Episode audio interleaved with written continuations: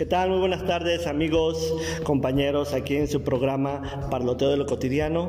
Y antes que nada, pues me gustaría saludar a mis amigos y compañeros de estas cinco semanas que vamos a estar juntos. ¿Cómo estás, Memo? Muy bien, aquí, otra vez aquí, parloteando en esta mesa redonda. Excelente, con un cafecito, ¿verdad? Con un cafecito y la galletita que no falta. Excelente. Nena, ¿cómo estás? Hola, hola, buenas tardes, aquí parloteando y escuchando a los compañeros sus opiniones muy interesantes. Aprendizaje cada día, chicos. Aquí comenzamos casi media hora antes, ¿se dan cuenta? Hace media hora antes ya estábamos discutiendo sobre la discapacidad y demás cosas. Por eso es muy interesante. Manuel. Hola, buenas tardes, ¿cómo están? Amigos, aquí estamos empaloteando. Llegaron un poquito tarde, por eso lo están aventando la pedrada. Qué extraño, ¿verdad? Qué extraño, así se nunca pasa. Es que no te creas, ahorita con lo de la, la, política y todo eso nos están requiriendo en diferentes lugares. Sí, sí, me imagino. Eres muy concurrido. Después diremos los detalles. Oscar, ¿cómo estás? Hola, buenas tardes. No, pues listo, o sea, listo aquí para, para, para, parlotear, este, aquí con los compañeros. Muy bien, ¿y qué parlotea Cristian? Nada, aquí nada más saludando a todo el público y dándole las gracias por escucharnos. Este, esperemos que le haga interesante y pues nos sigan escuchando. Muy bien, pero tómala, tu té, necesitas un poco de, de, cafeína, para que te anime, mi estimado. Bien, pues el día de hoy, amigos, tengo dos cuentos. Este, el primero de ellos se llama La Noche de los Feos de Mario Benedetti y el segundo de ellos es El origen del mal de León Tolstoy. Bien, pues regresamos en un segundo directamente ya a la lectura.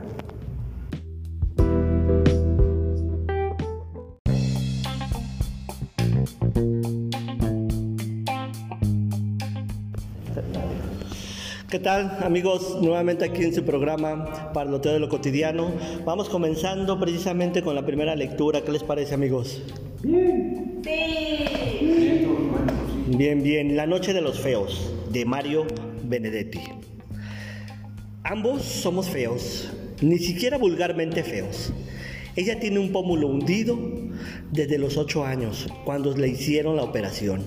Mi asquerosa marca junto a la boca viene de una quemadura feroz, ocurrida a comienzos de mi adolescencia. Tampoco puede decirse que tengamos ojos tiernos, esa suerte de faros de justificación por las que a veces los horribles consiguen arrimarse a la belleza. No, de ningún modo. Tanto los de ella como los míos son ojos de resentimiento, que solo reflejan la poca o ninguna resignación con que enfrentamos nuestro infortunio. Quizá eso nos haya unido. Tal vez unido no sea la palabra más apropiada. Me refiero al odio implacable que cada uno de nosotros siente por su propio rostro. Nos conocimos a la entrada del cine, haciendo cola para ver en la pantalla a dos hermosos cualesquiera. Allí fue donde por primera vez nos examinamos sin, simpatía, pero con oscura solidaridad. Allí fue donde registramos ya desde la primera ojeada nuestras respectivas soledades. En la cola todos estaban de a dos, pero además eran auténticas parejas, esposos, novios, amantes, abuelitos, vaya, vaya uno a saber. Todos de la mano o del brazo tenían a alguien. Solo ella y yo teníamos las manos sueltas y crispadas. Nos miramos las respectivas fealdades con detenimiento, con insolencia, sin curiosidad. Recorrí la hendidura de su pómulo con la garantía de, de desparpajo que me otorgaba mi mejilla encogida. Ella no se sonrojó, me gustó que fuera dura que se devolviera, que me devolviera mi inspección con una ojeada minuciosa a la zona lisa, brillante, sin barba, de mi vieja quemadura. Por fin entramos, nos sentamos en filas distintas, pero contiguas. Ella no podía mirarme, pero yo, aún en la penumbra, podía distinguir su nuca de pelos rubios, su oreja fresca bien formada. Era la oreja de un lado normal. Durante la hora y 40 minutos admiramos las respectivas bellezas del rudo héroe y la suave heroína. Por lo menos no, yo he sido siempre capaz de admirar lo lindo. Mi animadversión la reservo para mi rostro y a veces para Dios. También para el rostro de otros feos, de otros espantajos. Quizá debería sentir piedad, pero no puedo. La verdad es que son algo así como espejos. A veces me pregunto qué suerte habría corrido el mío, el mito, si Narciso hubiera tenido un pómulo hundido, o el ácido le hubiera quemado la mejilla, o le faltara media nariz, o tuviera una costura en la frente. La esperé a la salida, caminé unos metros junto a ella, luego le hablé. Cuando se detuvo y me miró, tuve la impresión de que vacilaba. La invité a que charláramos un rato en un café o una confitería. De pronto aceptó. La confitería estaba llena, pero en ese momento se desocupó una mesa. A medida que pasábamos entre la gente, quedaban a nuestras espaldas las señas, los gestos de asombro. Mis antenas están particularmente adiestradas para captar esa curiosidad enfermiza, ese inconsciente sadismo de los que tienen un rostro corriente, milagrosamente simétrico pero esta vez ni siquiera era necesaria mi adiestrada intuición, ya que mis oídos alcanzaban para registrar murmullos, tosecitas, falsas carrasperas. Un rostro horrible y aislado tiene evidentemente su interés, pero dos fealdades juntas constituyen en sí misma un espectáculo mayor, poco menos que coordinado algo que se debe mirar en compañía, junto a uno o una de esos bien parecidos con quienes merece compartirse el mundo. Nos sentamos, pedimos dos helados y ella tuvo coraje, eso también me gustó, para sacar del bolso su espejito y arreglarse el pelo, su lindo pelo. ¿Qué está pasando? le pregunté. Ella guardó el espejo y sonrió. El pozo de la mejilla cambió de forma. Un lugar común dijo, tal para cual. Hablamos largamente, a la hora y media hubo que pedir dos cafés para justificar la prolongada permanencia. De pronto me di cuenta de que tanto ella como yo estábamos hablando con una franqueza tan hiriente que amenazaba traspasar la sinceridad y convertirse en un casi equivalente de la hipocresía. Decidí, tirarme a fondo. Usted se siente excluida del mundo, ¿verdad? Sí, dijo, todavía mirándome. ¿Usted admira a los hermosos, a los normales? ¿Usted quisiera tener un rostro tan equilibrado como esa muchachita que está a su derecha? A pesar de que usted es inteligente y ella, a juzgar por su risa, irremisiblemente estúpida. Sí, por primera vez no, no pudo sostener mi mirada. Yo también quisiera eso, pero hay una posibilidad, ¿sabe? De que usted y yo lleguemos a algo. Algo como que, como querernos, caramba, o simplemente congeniar, llámele como quiera, pero hay una posibilidad. Ella frunció el ceño, no, no quería concebir esperanzas. Prométame no tomarme como un chiflado. Prometo. La posibilidad es meternos en la noche, en la noche íntegra, en lo oscuro total. ¿Me entiende? No, tiene que entenderme. Lo oscuro total, donde usted no me vea, donde yo no la vea. Su cuerpo es lindo, ¿no lo sabía? Se sonrojó y, la hendidura de la mejilla se volvió súbitamente escarlata. Vivo solo en un apartamento y queda cerca. Levantó la cabeza y ahora sí me miró preguntándome, averiguando sobre mí, tratando desesperadamente de llegar a un diagnóstico. Vamos, dijo, no solo apagué la luz, sino que además corrí la doble cortina. A mi lado ella respiraba, y no era una respiración afanosa. No quiso que la ayudara a desvestirse. Yo no veía nada, nada, pero igual pude darme cuenta que ahora estaba inmóvil, a la espera. Estiré cautelosamente una mano hasta hallar su pecho. Mi tacto me transmitió una versión estimulante, poderosa. Así vi su vientre, su sexo, sus manos también me vieron.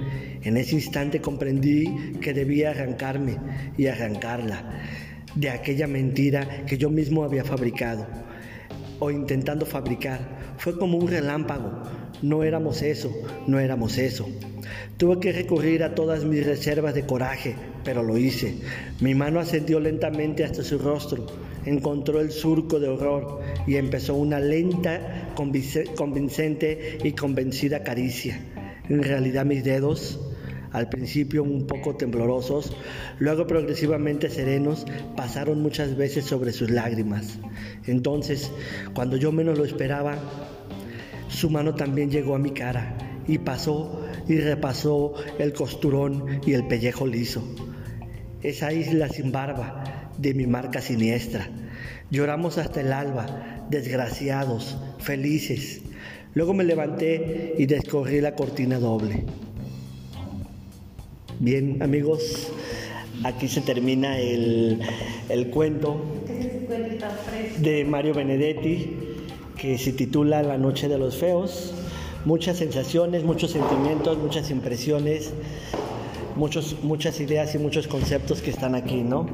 Belleza, fealdad, entre otras. ¿Qué piensas, Memo? Pues este, yo pienso que, que se encontraron y por tener una condición en común eh, se se empezó ahí como una, una ¿cómo se llama? Una, este, una afinidad, una aceptación. Una, una solidaridad pues entre ellos y una, como en pocas palabras, como decir que se encontró su media naranja, pero fue por su misma fiatad, pues, o sea, considerando eso. Y se unieron basado en en esa condición. Así es. Pues yo pienso, ¿Qué te hizo sentir a ti, mi estimado Cristian? Yo pienso que más bien fue por la misma condición emocional en la que se encontraba, ya que en realidad lo feo o lo bonito, la fealdad o la belleza, solo son puntos de vista, dependiendo del contexto donde nos encontremos.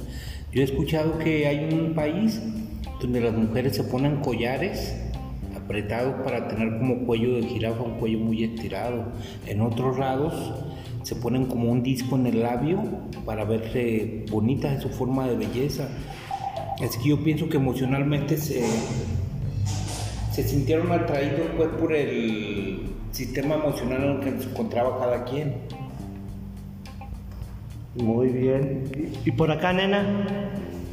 Bueno, pues yo, yo pienso que allí encontraron su belleza, pero su belleza interior, ya importándoles poco el físico que tenía cada cual y aprendieron a quererse tal y como eran.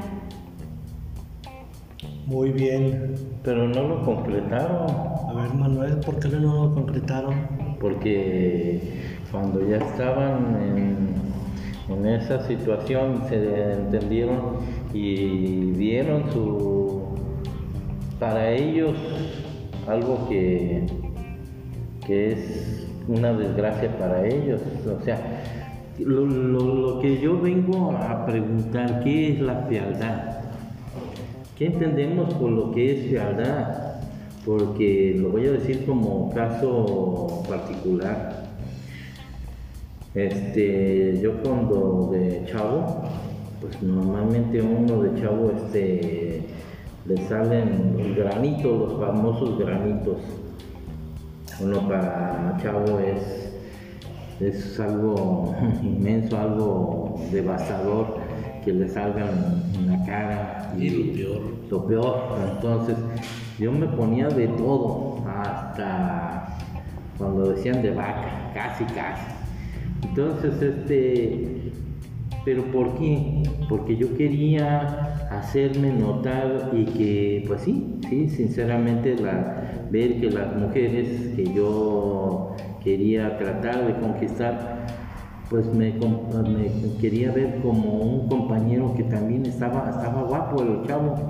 Y este, yo decía, ¿por qué yo no? Y me veía la cara con esas marcas de, de acné. Pues ya con la vida, con la... No, todavía estoy chavo, este, pero ya no tengo esas marcas. Y este, entendí, pero de la vida, de la vida, así es. Entonces, eh, uno quisiera volver a decir, ok, si por en este, en este tiempo, así como soy, con mi autoestima ya algo más concreta, más segura, ¿por qué no, lo, por qué no regreso a ese tiempo y me, da esa oportunidad la vida a que yo fuera de, lo que soy ahorita en mi tiempo de joven? O sea, avanzarían enormemente, pero pues la vida no, o el creador no nos da gustos panzones. Pero yo siento que sí lo concretaron. Yo siento que sí concretaron lo que ellos deseaban. ¿Por qué? Porque no solo fue un acto sexual, sino fue un acto de amor. Sí. Y yo quisiera agregar que encontraron su belleza Interior. cuando, cuando pusieron, apagaron las luces, corrieron las cortinas y no se miraron. Sí se tocaron pues, pero no les importó. Pero ahí encontraron su belleza y su acoplamiento. Sí, su. su. ¿cómo se dice? Eh, allí, allí encontraron su química. Sí, su química, sí, ahí se fusionaron pues. Eh, pero tuvo que ser en la oscuridad para aceptarse plenamente. Es decir, y la oscuridad implicaba este, efectivamente no vernos. No vernos. Es decir, eh, escondidos ante la luz, porque la luz nos devela esa fealdad física que estaba ahí y que es muy descriptiva en el, en el cuento de Benedetti, porque esta sociedad a lo largo de los siglos y siglos ha dado prioridad a algo que le llamamos bello. ¿Qué es ese aquello de lo bello? Bueno, pues tendríamos que averiguar e investigar, eh, porque hay muchas concepciones sobre qué es lo bello, ¿no? Desde la armonía, entre un montón de cosas. Pero este mundo ha sido dominado por este concepto más por lo bello y ha sido expulsado lo feo. Y de, lo feo desde un punto de vista moral, desde un punto de vista físico, social. Y ahí es claro. De hecho, Humberto Eco tiene un libro que se llama Historia, Historia de la Fealdad. Este gran este, lingüista pe- pensador italiano tiene un libro como de 300 páginas que se llama Historia de la Fealdad. Aquí tengo una breve introducción, a ver si ahorita les leo algo. Nena, De hecho, este tema que estamos tratando ahorita viene un poquito de la mano de lo que tratábamos ayer. Este, nuestra amiga que era muy guapa, muy guapa, sí, ella tenía belleza, Ajá. mucha belleza si ustedes quieran, pero díganme cuándo detuvo a un hombre con ella. ¿Cuántas veces cambió de marido? Macro. Entonces, ¿era bella de verdad? Físicamente un decir que sí. Exactamente. Pero emocionalmente pudo haber sido bella, dependiendo del Y, y sin embargo, esta chica que tiene una cicatriz en su cara, que se dice que es fea, tuvo más belleza que aquella persona que se consiguió tantos maridos. ¿No lo creen así? Pudiéramos utilizar a lo mejor aquí un, manera. un concepto combinado, ¿no? La belleza de la fealdad. Eh, Eh, eh, eh, es- eso que implica una contradicción, porque de un lado sí es bella, pero por el otro lado, bajo, si tú llamas estereotipo, llamas la cuestión física, eh, la- misma descripción del cuento, pues sí, es una belleza física, o una fe- fealdad física. Cuando hablamos de una belleza o de bello, en automático hablamos de feo, pero lo ocultamos. Y es, es decir, cuando yo digo esta mesa es muy estética, muy bella, quiere decir que hay una mesa que no es esta, que no la vemos, pero es una mesa que no es estética, que no es bella y que no es armoniosa. Es decir, son conceptos binarios, van juntos. ¿Qué piensas, Oscar? Pues yo pienso que la belleza no, pues no está peleada con, con este ser este, o sea, el problema está en no, no estar peleado uno mismo con si, ah, si me dicen que soy feo o más o menos entendí, me dicen que soy feo o dicen que es fea ella. eh, No estar peleado con eso, ¿verdad? Porque yo muchas veces este, me han dicho y he escuchado, este, no, pues sabes qué, este, a mí me gustan los hombres feos y. pues, ¿Me estás hablando a mí? ¿Qué pasó. Con razón te estás muy seguido con el Rosa. De verdad, maestro, yo, yo tengo esta pregunta para los compañeros. A ver, compañeros, Cristian va a hacerles una pregunta. Tú, Guillermo, ¿te consideras guapo o feo? ¿Bello o feo? Yo no, yo ni me considero guapo ni feo. Yo soy como soy y ya. Eso. El que me acepta, me acepta y ya. ¿Y qué es, bello o feo? O sea, Si fuera una pregunta, ¿tú quieres, quieres que te conteste feo o bello? Exacto. Una palabra. ¿Qué es, qué es feo? no. No, no, no, que si eres feo o bello. ¿Tú cómo te ¿Quieres sientes? saber cómo, eh, cómo ¿Tú es? cómo te consideras a ti mismo? Memo, dile que ¿Guapo, muy feo? bello. O sea, eh, ¿Tú concep- qué concepto tienes de tu propia belleza o bueno, yo te voy a decir lo que eh, me han dicho ciertas mujeres, pues, o, me dijeron de jóvenes, cuando yo era más joven, pues. Eh, eh, porque ellas me llegaron a decir que no les gustaban los, que a ella no les gustaban los hombres ni muy guapos ni muy feos. Sí. O sea, que te, te consideras término medio. No, o sea, es lo que ellas decían, pues. ¿Y tú, Manuel? No, pues qué pregunta.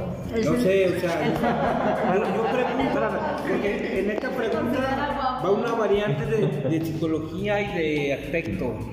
En el aspecto, ¿cómo te consideras en la psicología de bello, guapo, feo? Mira, con modestia aparte, soy feo. Ahí es como una medo- menospreciación tuya. Sí. No, es que Y si te consideras bello, pues es una como... Y, y como en el caso de la- como en el, como en el caso de las personas que digamos no solo no solo se quedan con la idea de me considero guapo o, o bello o feo, sino que dan un paso más adelante y se meten a hacer una estética, como acomodar la nariz, una mandíbula, el cadera, no Como un sé. metrosexual. Pero te digo, déjame te digo, Cristian, que en el momento que tú tomas la belleza o la belleza, la, la belleza, la fialdad, Muy bien dicho, belleza. Belleza. muy bien. Ajá. este, cuando tomas eso así como que muy a pecho y que se te queda aquí en la cabeza de que no, es que estoy feo, me tengo que arreglar la nariz, o soy feo, me tengo que arreglar las orejas, por decirlo de alguna manera, se te va, se te va haciendo obsesivo. La autoestima juega un parte- una parte muy importante. Ahí, ahí tiene que ver mucho la parte de lo que está diciendo la compañera Marilena. Es lo que pasó con Por- su novia en, en el tema de ayer. pues. Ah, así Y es, si te consideras guapo, pues es una vanidad, o sea, muy falsa. Pues. así es. Porque mira, yo eh, eh, mm, voy también con un claro ejemplo conmigo. Yo para mí es la nariz. Me queda así como una especie de bolita mi nariz. Y entonces este no me gusta. Pero ya la acepté. Y vi de dónde venía de mis genes de mi padre. Y yo dije pues así soy así nací y así seguiré. Todo lo demás para mí es aceptable. Ya dije- ya teniendo unos 25 años no me acepté. Yo dije si así nací así voy a seguir Y si siendo tuviera la oportunidad no que te dijeran, te acomoda esa nariz como tú la quieras, No. como la de Michael Jackson, como la de No. Juan Gabriel, como cualquier No. nariz que tú quisieras. Así, Yo siento, yo siento que sobre las cirugías es no estar de acuerdo con tu cuerpo y no estar de acuerdo con lo que Dios te dio. Sí, no. No, no estoy de acuerdo. tampoco. parte de la autoestima también, estamos hablando que lo Entonces, haz de cuenta que si a mí me dicen, oye nena, pues sabes qué, tienes mucho estómago, te recomiendo una cirugía para que quedes planita, o sea, está tentador, ¿no? Voy a quedar, voy a quedar bien, o sea, pero ¿a qué precio? Es. Precio económico. Una, la primera, ¿lo tienes? Dos, precio psicológico. Porque si comes de más, ya molaste, ya volviste a estar gorda. Tú, Oscar, ¿qué opinas de esto? Si tuvieras... ¿De qué de- ¿Qué? ¿Cómo- ¿Eres bello o feo? Pues yo no me considero bello. Feo tampoco, este, ¿qué será? Y si te pudieras... Excelente, a ver, espérame, ahí una pausa. Cristian, ¿eres bello o feo? Te Yo, la pregunta. yo me considero feo, pero trato de darme mis cuidados como peinarme, O estar sea, aseado siempre. ¿Estás de acuerdo con el concepto que dijimos al principio? Sí, el concepto social que es el No, que no, te- no, ¿te acuerdas que les dije como si fuera un juego de palabras que era como contradictoria? Mm. Eres bellamente feo. Exacto. ¿Te das cuenta? Eres bellamente feo. O contrario, si, como- si invertimos los conceptos, ¿cómo, se- cómo sería? Horriblemente bello. Exacto.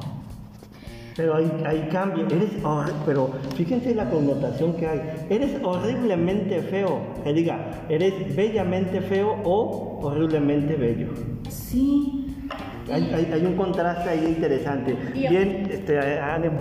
Aparte, aparte, te estás viendo, tú estás viendo el físico. Pero ahora vamos, ¿qué ves, qué ves en el interior de, de Cristian? A lo mejor Cristian, a lo mejor Cristian es feo, como él dice, yo me considero feo. Pero a lo mejor sus actitudes, su buena voluntad, su, todo eso lo hace bello. Pues mi mamá me quiere y con eso me doy. Esa es otra connotación. Bien amigos, vamos a regresar en un segundo. Regresamos.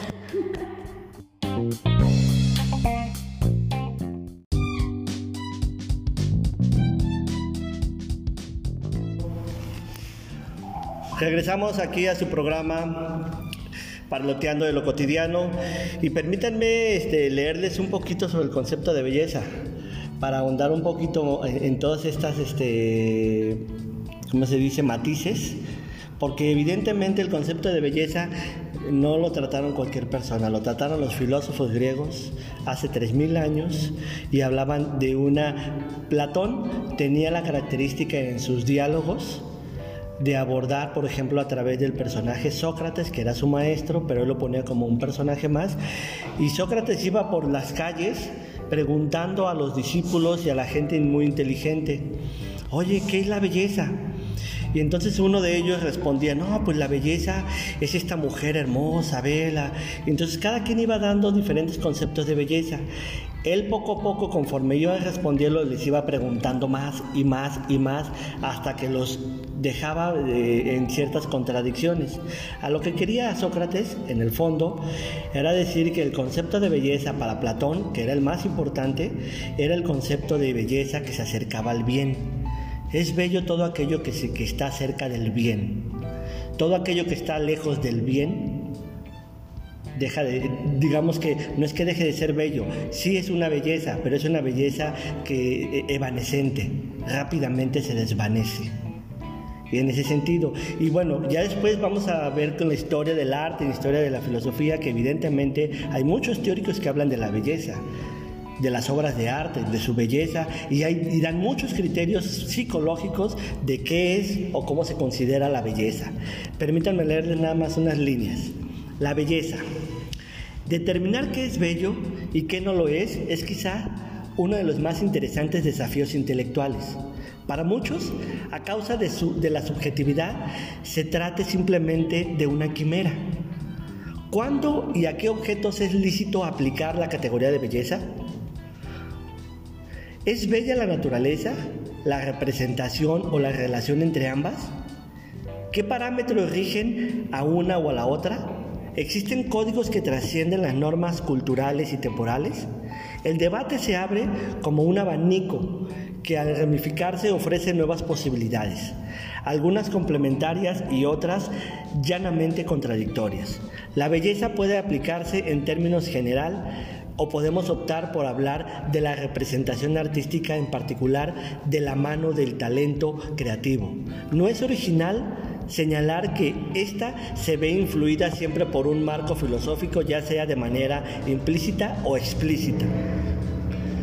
Esta evidencia se expresa en la historia del arte, en el florecer de los movimientos artísticos y en sus res respectivas reacciones. Pero más allá de esta interacción fascinante entre la razón y la creación, resolver qué es lo bello y por qué conforma uno de los problemas centrales de la estética y ha sido abordada o abordada por no pocos pensadores a lo largo del tiempo. Una de las primeras discusiones al respecto la encontraron Genofonte en el siglo V a.C. Genofonte afirmó que existen tres categorías diferentes para el concepto de belleza. Uno, la belleza ideal, basada en la composición de las partes. Dos, la belleza espiritual, el alma que se expresa a través de la mirada. Y tres, la belleza funcional. Las cosas son bellas en tanto que son útiles. Y es en este sentido que las cosas pueden ser bellas o feas a la vez. Esto es según qué fin persigan. Esta idea relativista será reemplazada por otros criterios de corte idealista que fueron dominantes por largos años a través de la historia. Belleza esencial, belleza perfecta. Es así que será Platón quien elaborará las concepciones de belleza que más impacto tendrán en Occidente. En primer lugar, tomará de Pitágoras la noción de belleza como armonía y proporción. Eh, recuerden solamente que Pitágoras eh, es uno de los primeros que habla del número y habla sobre la armonía en la música matemático por excelencia. Y luego, por eso habla de armonía y proporción, belleza como armonía y proporción. Y luego el concepto original del esplendor, según el cual la belleza reside en una suerte de luz inteligible de la cual el mundo sensible es una mera aproximación. Cito Platón en el diálogo de Fedro. De la justicia, pues, y de la sensatez y de cuanto hay valioso en las almas, no queda resplandor alguno en la imitación de aquí abajo. Y solo con esfuerzo y a través de órganos poco claros, les es dado a unos pocos, apoyándose en las imágenes, intuir el género de lo representado. La belleza, termina la, la cita, Continúo leyendo. La belleza, en síntesis, es para Platón algo independiente de lo físico, de manera tal que no tiene por qué corresponderse con una imagen visual. Esto significa entonces que esta es suprasensible y está más allá de lo intelectual, por lo tanto, captar lo verdaderamente bello no es algo posible para todos. Esta belleza idealizada se potenciará luego con la vertiente pitagórica, la belleza de las formas geométricas. Siendo una belleza de naturaleza abstracta e ideal, se basaba exclusivamente en la proporción y previsiblemente en una concepción matemática del universo. Belleza subjetiva, ya me lo termino muchachos, no se me desesperen. Esta belleza ideal, estamos en la belleza subjetiva, esta belleza ideal pero objetiva, en tanto su existencia depende de la esencia misma de lo bello, se contrapone, con la noción de belleza subjetiva, en tanto que ésta es relativa a la apreciación del observador. Ojo, es relativa a la apreciación del quien observa. Así pues, en el transcurso del tiempo, el debate filosófico comienza a abandonar la discusión sobre las reglas que permiten construir qué es lo bello o reconocerlo, y se reemplaza hacia los efectos que la apreciación de la belleza produce. En el siglo XVIII, David Hume reflexiona entre estos dos enfoques contrapuestos. Y hay una cita y con eso termino. Si bien es cierto que belleza y fealdad, sin más aún que dulzura y amargura no son cualidades de los objetos, sino que pertenecen enteramente al sentimiento interno y externo.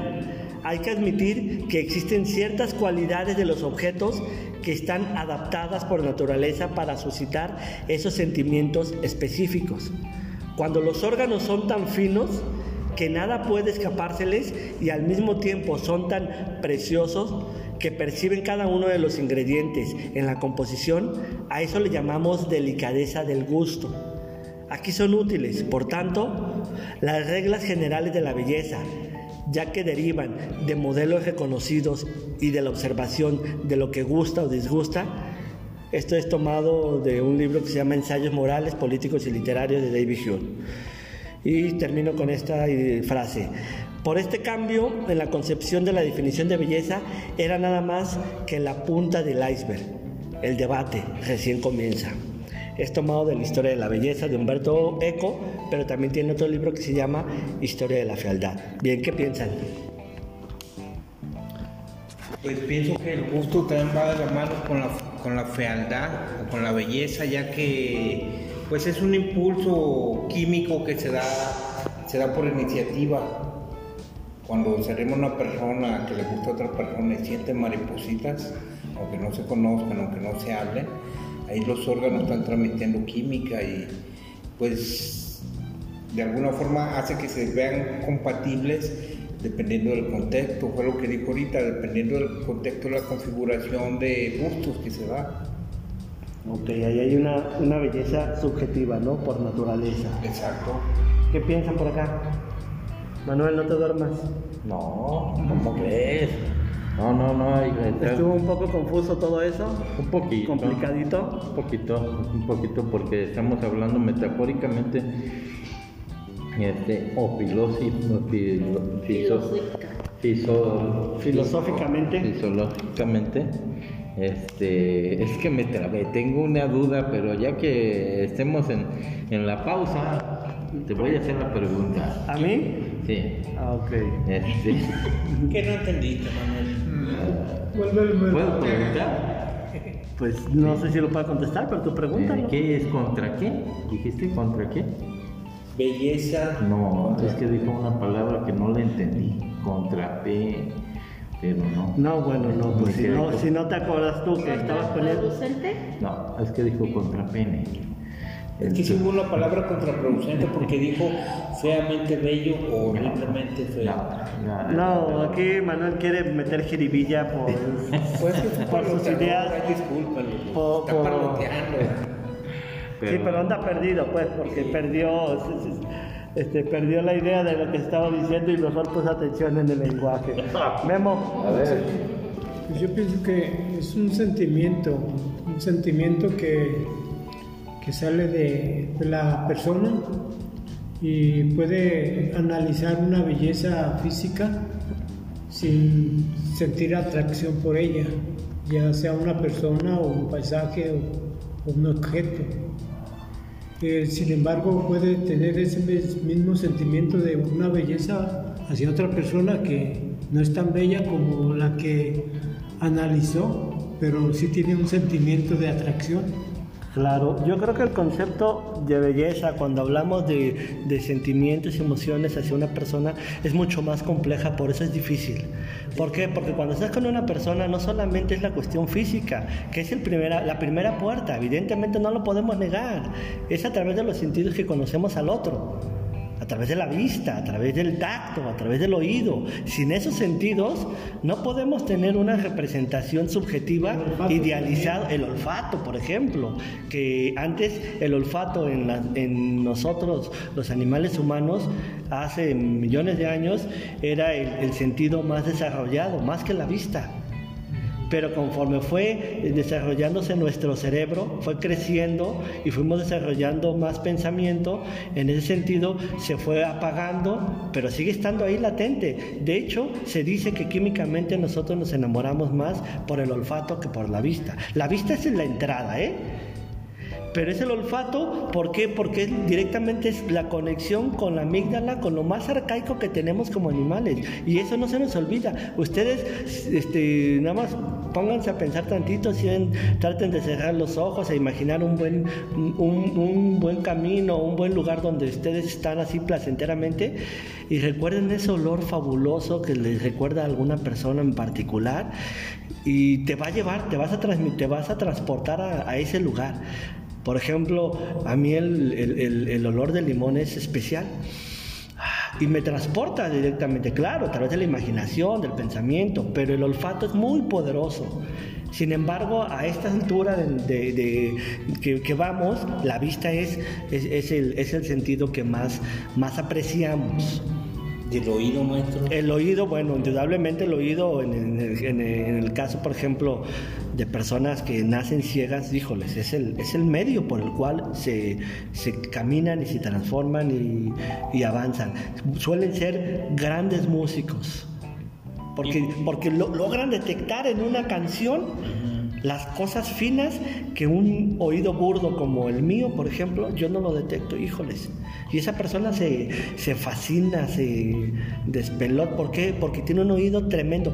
Yo creo que ustedes, a lo mejor, el sentido que pueden tener más desarrollado, aparte del oído, es el tacto.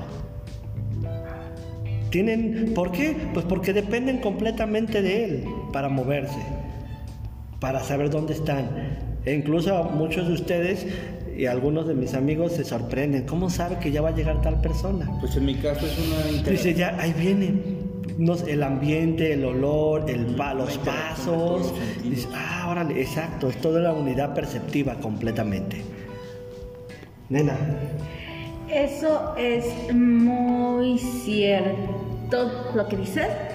El- los sentidos, los sentidos es lo que a final de cuentas viene, viene ayudando en todo, en todo, ahora sí como se dice, en toda la expresión de la palabra.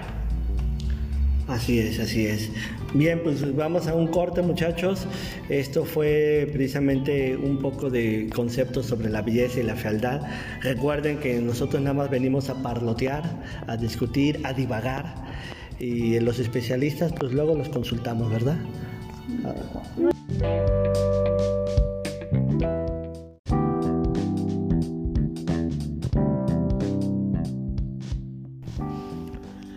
Regresamos aquí a su programa Parloteo de lo Cotidiano. Muy brevemente, ¿qué les pareció en forma de conclusión de este cuento, Memo?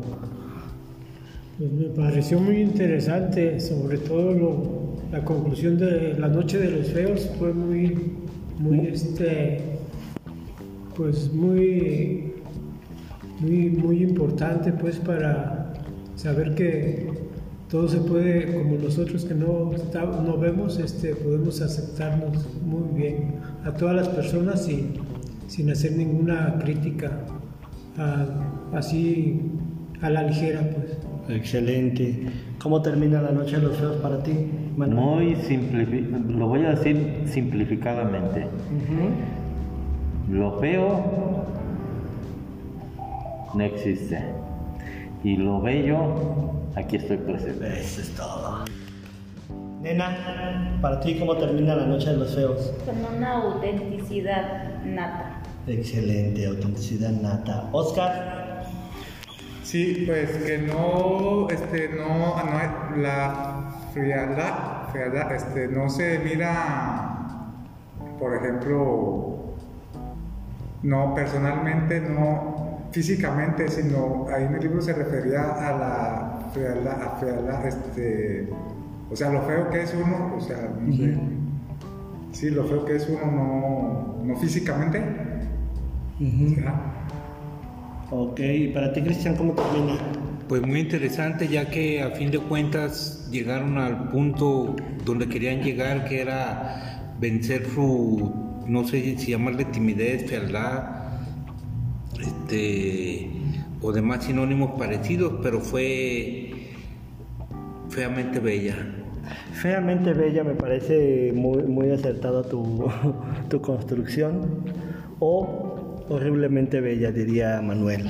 Exacto. Bien, vamos a continuar con otra pequeña lectura muy breve, espero que no se alargue mucho. El origen del mal de León Tolstoy. La característica de la obra. En la obra podemos encontrar un conjunto de personajes los cuales a partir de sus pensamientos, experiencias y hasta preferencias tratan de darle una respuesta o explicación a un interrogante. ¿Cuál es esa pregunta? ¿Cuál es el origen del mal? Todos exponen diversas teorías y hasta se contraponen, pero al final la participación de otro personaje da solución a la pregunta de una manera muy sabia, reuniendo los puntos de vista de todos en uno solo. Está compuesto por un título, 10 párrafos, aún así el autor usa varias figuras literarias. El autor es León Tolstoy, novelista ruso, considerado uno de los más grandes escritores de Occidente y de toda la literatura universal. La guerra y la paz, Ana Karenina, sus dos más famosas obras son catalogadas como la cima del realismo. Bien, vamos a hacer una breve pausa y ahorita continuamos con el origen del mal de León Tolstoy.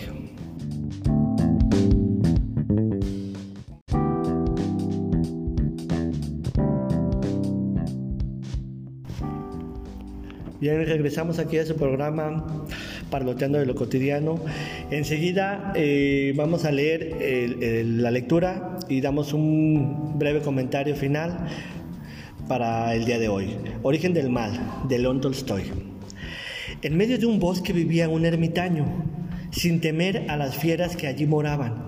Es más, por concesión divina o por tratar, tratarlas continuamente, el santo varón entendía el lenguaje de las fieras y hasta podía conversar con ellas. En una ocasión en que el ermitaño descansaba debajo de un árbol, se cobijaron allí para pasar la noche un cuervo, un palomo, un ciervo y una serpiente. A falta de otra cosa para hacer y con el fin de pasar el rato, empezaron a discutir sobre el origen del mal. El mal procede del hambre, declaró el cuervo, que fue el primero en abordar el tema. Cuando uno come hasta hartarse, se posa en una rama, grazna todo lo que le viene en gana y las cosas se le antojan de color de rosa. Pero amigos, si durante días no se prueba bocado, cambia la situación y ya no parece tan divertida ni tan hermosa la naturaleza. Qué desasosiego, qué intranquilidad siente uno. Es imposible tener un momento de descanso. Y si vislumbro un buen pedazo de carne, me abalanzo sobre él ciegamente. Ni palos ni piedras, ni lobos enfurecidos serían capaces de hacerme soltar la presa. ¿Cuántos parecemos como víctimas del hambre? No cabe duda de que el hambre es el origen del mal. El palomo se creyó obligado a intervenir apenas el cuervo hubo cerrado el pico. Opino que el mal no proviene del hambre, sino del amor. Si viviéramos solos, sin hembras, sobrellevaríamos las penas. Mas ay, vivimos en pareja y amamos tanto a nuestra compañera como no hallamos un minuto de sosiego, siempre pensando en ella. ¿Habría ¿Habrá comido? Nos preguntamos. ¿Tendrá bastante abrigo? Y cuando se aleja un poco de nuestro lado, nos sentimos como perdidos y nos tortura la idea de que un gavilán la haya despedazado o de que el hombre la haya hecho prisionera. Empezamos a buscarla por doquier, un loco afán, y a veces corremos hacia la muerte, pareciendo entre las garras de las aves de rapiña y de las mallas de una red. Y si la compañera desaparece, uno no come ni bebe, no hace más que buscarle y llorar. ¿Cuántos mueren así entre nosotros? ¿Ya ven que todo el mal proviene del amor y no del hambre? No, el mal no viene ni del hambre ni del amor arguyó la serpiente. El mal viene de la ira. Si viviésemos tranquilos, si no buscásemos pendencia, entonces todo iría bien. Pero cuando algo se arregla de modo distinto a como quisiéramos, nos arrebatamos y todo nos ofusca. Solo pensamos en una cosa, descargar nuestra ira en el primero que encontramos. Entonces, como locos, lanzamos silbidos y nos retorcemos tratando de morder a alguien. En tales momentos no se tiene piedad de nadie. Mordería uno a su propio padre o a su propia madre. Podríamos comernos a nosotros mismos. El furor acaba por perdernos. Sin duda alguna, todo el mal viene de la ira. El siervo no fue de este parecer. No, no es de la ira, ni del amor, ni del hambre de donde procede el mal, sino del miedo. Si fuera posible no sentir miedo, todo marcharía bien. Nuestras patas son ligeras para la carrera y nuestro cuerpo vigoroso. Podemos defendernos de un animal pequeño con nuestros cuernos y la huida nos preserva de los grandes. Pero es imposible no sentir miedo. Apenas cruje una rama en el bosque o se mueve una hoja, temblamos de terror. El corazón palpita como si fuera a salirse del pecho, y echamos a correr. Otras veces una liebre que pasa, un pájaro que agita las alas, o una ramita que cae, nos hace creer que nos persigue una fiera, y salimos disparados tal vez hacia el lugar del peligro. A veces para esquivar a un perro vamos a dar con el cazador. Otras enloquecidos de pánico corremos sin rumbo y caemos por un precipicio donde nos espera la muerte. Dormimos preparados para echar a correr. Siempre estamos alerta siempre llenos de terror. No hay modo de disfrutar de un poco de tranquilidad. De aquí, de ahí deduzco que el origen del mal está en el miedo. Finalmente intervino el ermitaño y dijo lo siguiente, no es del hambre, el amor, la ira ni el miedo, la fuente de nuestros males, sino nuestra propia la fuente de nuestros males, sino nuestra propia naturaleza. Ella es la que engendra el hambre, el amor, la ira y el miedo. Y como dicen en los cuentos de los niños, colorín colorado, este cuento se ha acabado. Bien, ¿qué les pareció? ¿De dónde? ¿Cuál es el origen del mal? Pues la naturaleza. La naturaleza, así concluye, ¿verdad? Sí, porque inclusive cuando un animalito mata a otro animalito, lo hace por naturaleza, porque tiene hambre, por porque su biología se lo pide y pues ahí no está haciendo el mal, simplemente la naturaleza le está pidiendo que lo haga, nada más que el punto de vista es para algunas personas malo, para otros bueno. Como ejemplo, ahorita en el COVID, el COVID se está llevando a mucha gente, da el virus. Y pues es parte de la naturaleza. A lo mejor fue creado, no sé, pero es algo malo que se creó por la naturaleza. He escuchado que la Tierra cada determinado tiempo sola es como si fuera un perrito que se sacude las pulgas y hace que la misma pues, raza humana se, ¿cómo diré? Se renueve, se renueve por, por matar personas así con un virus, un terremoto. Mm. A lo mejor no tanto matar, pero sí, sin la naturaleza, cuando la maltratas, tarde que temprano te la va a regresar. Corta muchos árboles y tarde que temprano todos los seres vivos, incluyendo nosotros, vamos a pagar por eso. ¿Por qué? Pues porque es parte del equilibrio de la naturaleza. ¿Tu conclusión final, Oscar? Pues mi conclusión final es que eso de lo No, perdón, salir. Sí, bueno, ahorita regresamos. Guillermo, tu conclusión final. pues este, yo pienso que el, origen del mal es pues, la existencia misma de uno, del ser vivo. Y de las plantas también, porque también tienen todos los síntomas, hambre y miedo y, todo, todo las cuatro, los cuatro puntos cardinales. Es la naturaleza lo que.